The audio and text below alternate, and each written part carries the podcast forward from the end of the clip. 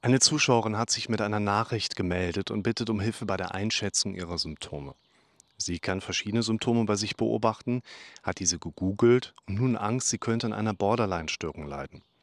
In diesem Beitrag erkläre ich euch deshalb, was die Hauptsymptome einer solchen emotional instabilen Persönlichkeitsstörung mit dem Typ Borderline sind und wie eine solche Störung diagnostiziert wird. Die Borderline-Persönlichkeitsstörung ist eine ernsthafte psychische Störung, die durch eine instabile Wahrnehmung von sich selbst, starken emotionalen Reaktionen und Instabilität in Beziehungen gekennzeichnet ist. Menschen mit einer Borderline-Persönlichkeitsstörung erleben oft emotionale Leere, extremen Stress, intensive Schwankungen in der Stimmung und können Schwierigkeiten haben, eine eigene Identität aufzubauen, die stabil und kohärent ist. Die Ursachen einer Borderline-Störung sind noch nicht vollständig bekannt, aber es wird angenommen, dass eine Kombination von Faktoren, einschließlich Genetik, Kindheitserfahrung und auch Traumata in der Kindheit oder auch im Erwachsenenalter zur Störung beitragen können.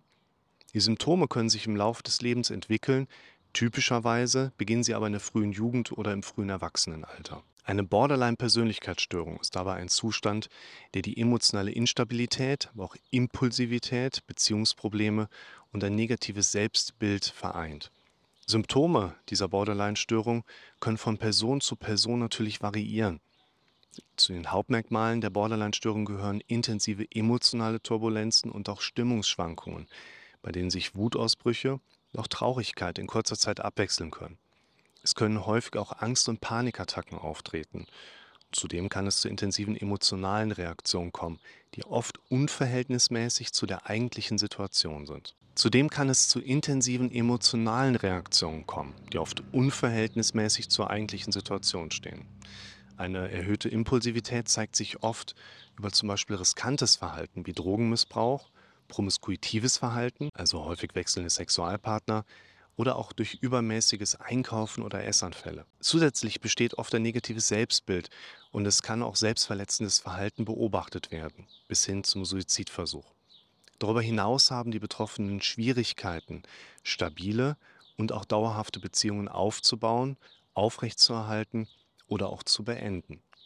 Das Denken von den Betroffenen kann von paranoiden Gedanken geprägt sein. Und es kann eine Tendenz bestehen, zwischen extremen Ansichten von sich und anderen zu schwanken. Das bezeichnet man auch als Schwarz-Weiß-Denken oder Splitting. Häufig kann es auch zu einer Identitätskrise kommen, die mit einem Gefühl von Leere und mangelnder Kontinuität im Selbst verbunden ist. Sehr bekannt sind die Stimmungsschwankungen und instabilen Emotionen wie Wutausbrüche, ständiger Ärger und auch starken Gefühlen von Traurigkeit oder Verzweiflung. Eine solche Borderline-Persönlichkeitsstörung wird normalerweise von einem Psychiater oder einem Psychologen diagnostiziert. Es gibt aber keine spezifischen diagnostischen Tests, die für eine Diagnose von Borderline-Störung verwendet werden muss. Stattdessen beruht eine Diagnose der Borderline-Störung auf dem klinischen Urteil des Psychologen oder Psychiaters, der eine gründliche Beurteilung des Patienten durchführt. Diagnose dann erfolgt aber in der Regel auf der Grundlage der Symptomatik und auch des Verhaltens des Patienten sowie durch die Befragung des Patienten, um die Art und auch Schwere der Symptome besser verstehen zu können. Eine Diagnosestellung wird auch mit Hilfe von Standarddiagnosemethoden vorgenommen.